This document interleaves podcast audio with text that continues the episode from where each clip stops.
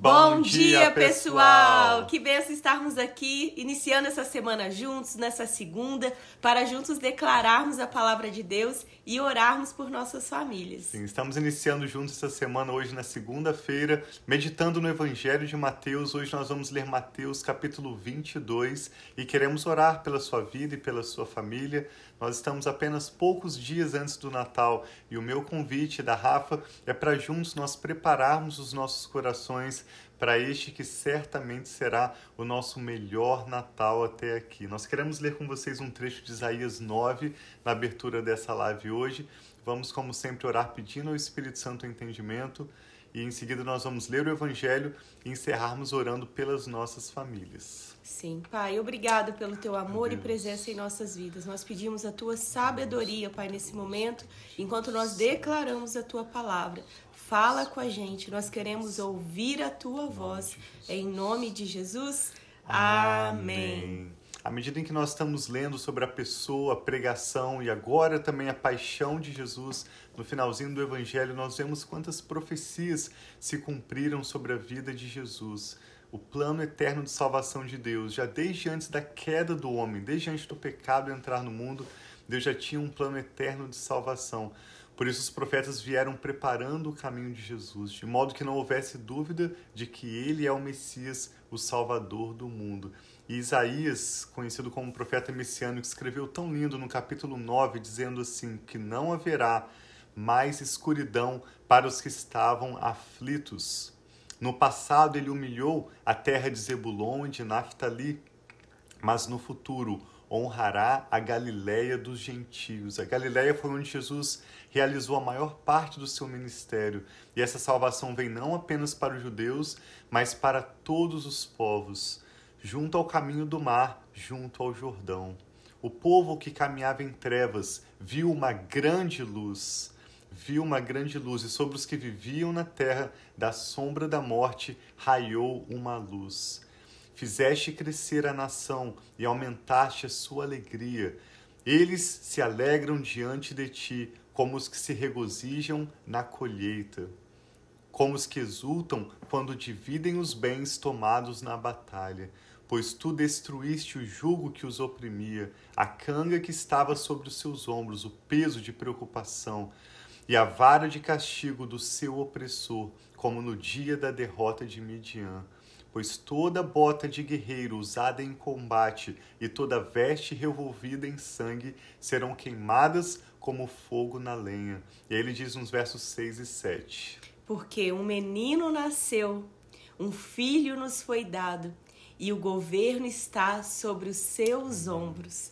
Ele será chamado maravilhoso, conselheiro, Deus poderoso, Pai eterno e príncipe da paz.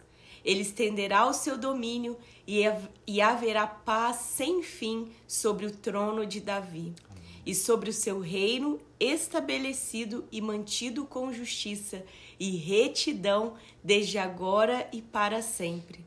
O zelo do Senhor dos exércitos fará isso. Então, isso daqui é uma profecia que está em Isaías 9 e nós podemos ver, agora que nós sabemos o que aconteceu com Jesus, que claramente é uma declaração, uma profecia. Isaías profetizando aquilo que haveria de vir, que foi Jesus trazendo essa luz, trazendo paz, trazendo essa reconciliação nossa com Deus. Foi retirado o peso do pecado, foi retirado o peso da acusação, porque nós um menino nasceu e ele é esse Deus forte, esse Deus poderoso que não continuou sendo um bebezinho que nós sabemos a história que parecia que não tinha nem aonde direito para nascer, mas ele agora está sentado à direita de Deus Amém. Pai, Graças reinando como Deus lá sentado todo glorioso.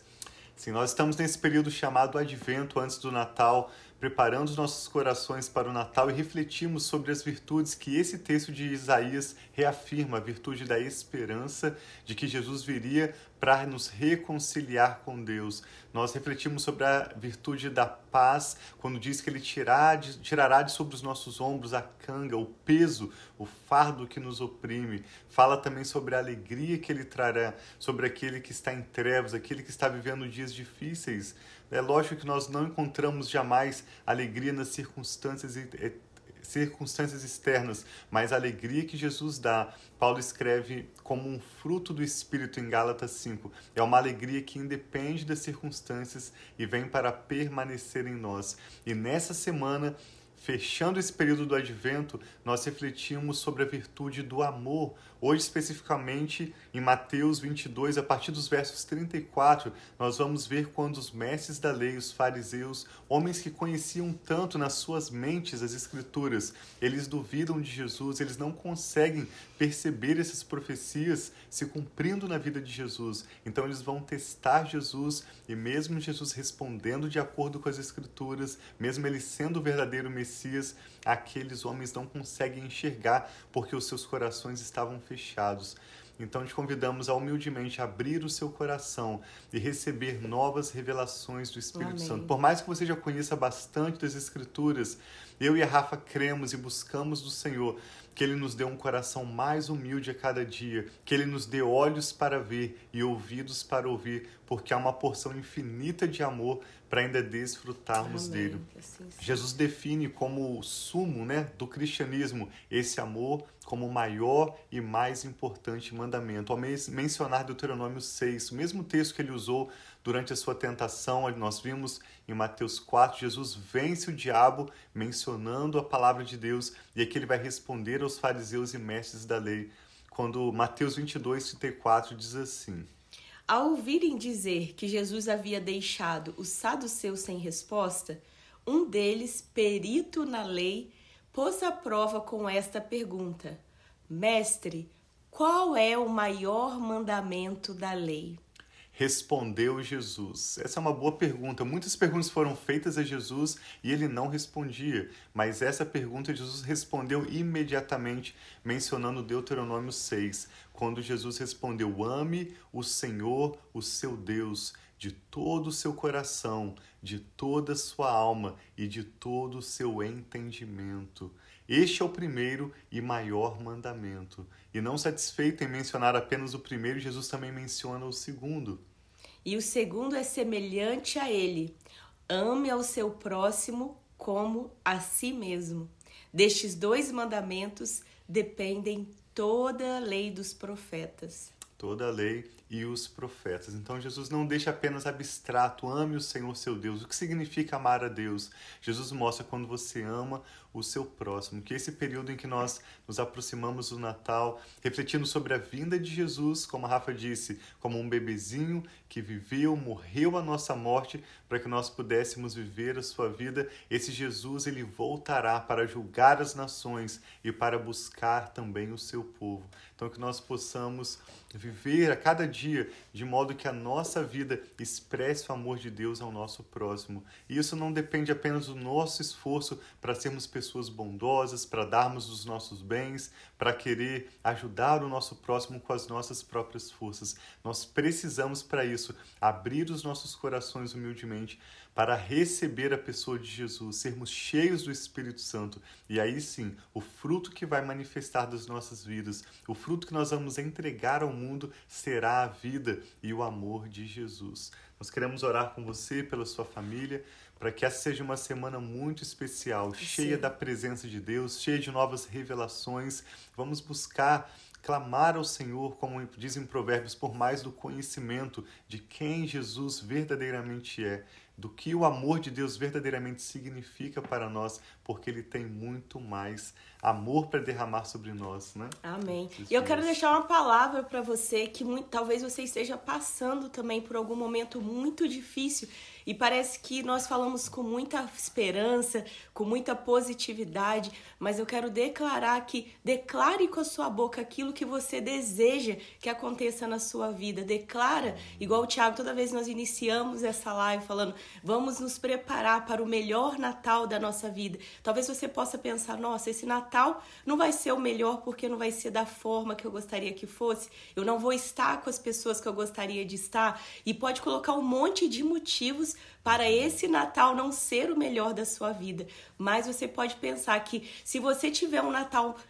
talvez não exatamente da forma que você planejou, mas se nesse Natal você tiver uma revelação profunda de quem Deus é na sua vida, uma revelação profunda do amor e cuidado dele, tudo isso, todas essas profecias que nós temos lido, tudo isso que nós temos é, muitas vezes declarado aqui na live, que talvez muitas vezes nós não conseguimos compreender plenamente o que isso quer dizer, o que isso diz de verdade na nossa vida, isso já é pode ser considerado o seu melhor Natal. Sim. E toda vez que o Tiago declara isso, sempre eu penso essas coisas e eu lembro também, tem uma senhora que ela é minha assistente e ela estava antes de chegar na festa de Natal da nossa sala de aula e da festa de Natal da escola, ela estava todos os dias só declarando palavras negativas. Ah, eu não quero essa festa, eu não gosto de público, eu não gosto disso, eu não quero isso.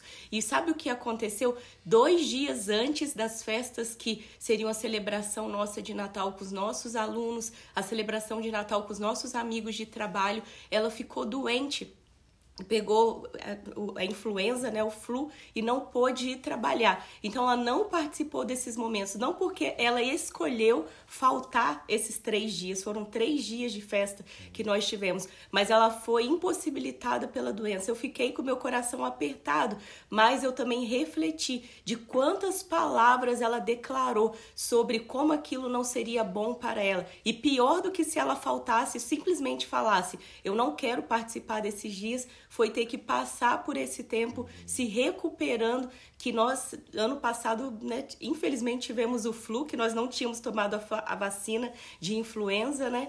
Como no Brasil nós sempre tomávamos, e nós pegamos o flu, e é forte, é muito, muito pior do que Covid. Então eu fiquei com meu coração apertado, orando, intercedendo pela vida dela, e me fez refletir o que você tem declarado. Então declara, não é como se fosse energia positiva, força positiva, mas é declarar como um profeta, como uma profeta de Deus, aquilo que você está vendo, aquilo que você está desejando e declarando diante do mundo espiritual, porque o mundo espiritual espiritual pega as nossas palavras e nós vamos declarar palavras de vida, Amém. palavras de esperança, de força e fé sobre a nossa vida Amém. e sobre a nossa família. Então você que talvez toda vez que o Tiago fala que ah, você vai ter o melhor Natal da sua vida, você duvida, né? Jesus nos diz: diga com fé e sem duvidar. Se você fizer com fé e sem duvidar, ele estava declarando, você pode falar para esse monte se mover e ele moverá. Então vamos declarar. Cada declaração que nós fazemos aqui na live, nós fazemos com uma palavra de fé, Amém. crendo que Deus, ele é conosco.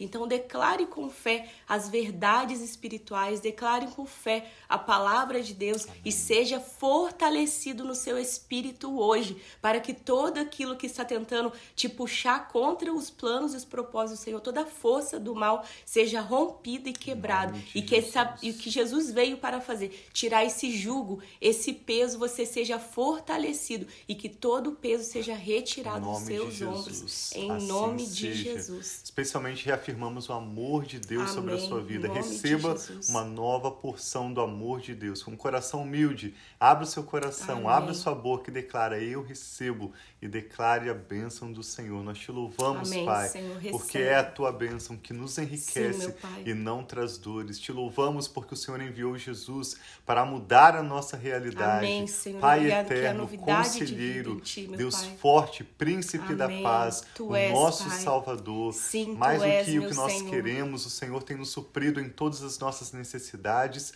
O Senhor é bom e tudo que o Senhor faz é bom. Sim, nós temos motivos de excesso, Pai, motivos de sobra para nós louvarmos o Teu nome, bendizermos Amém, o Senhor, Senhor, e te darmos graças. Jesus. Por isso nós te adoramos, Pai. Recebemos Jesus em nossos corações, em nosso lar. Declaramos que Jesus Cristo é o nosso Senhor, Amém, aquele que Senhor. nos salva, que Sim, nos cura, que nos liberta e que nos abençoa. que Amém, o teu louvor esteja continuamente em nossos lábios e as nossas vidas e o nosso testemunho serão para a tua glória, Pai.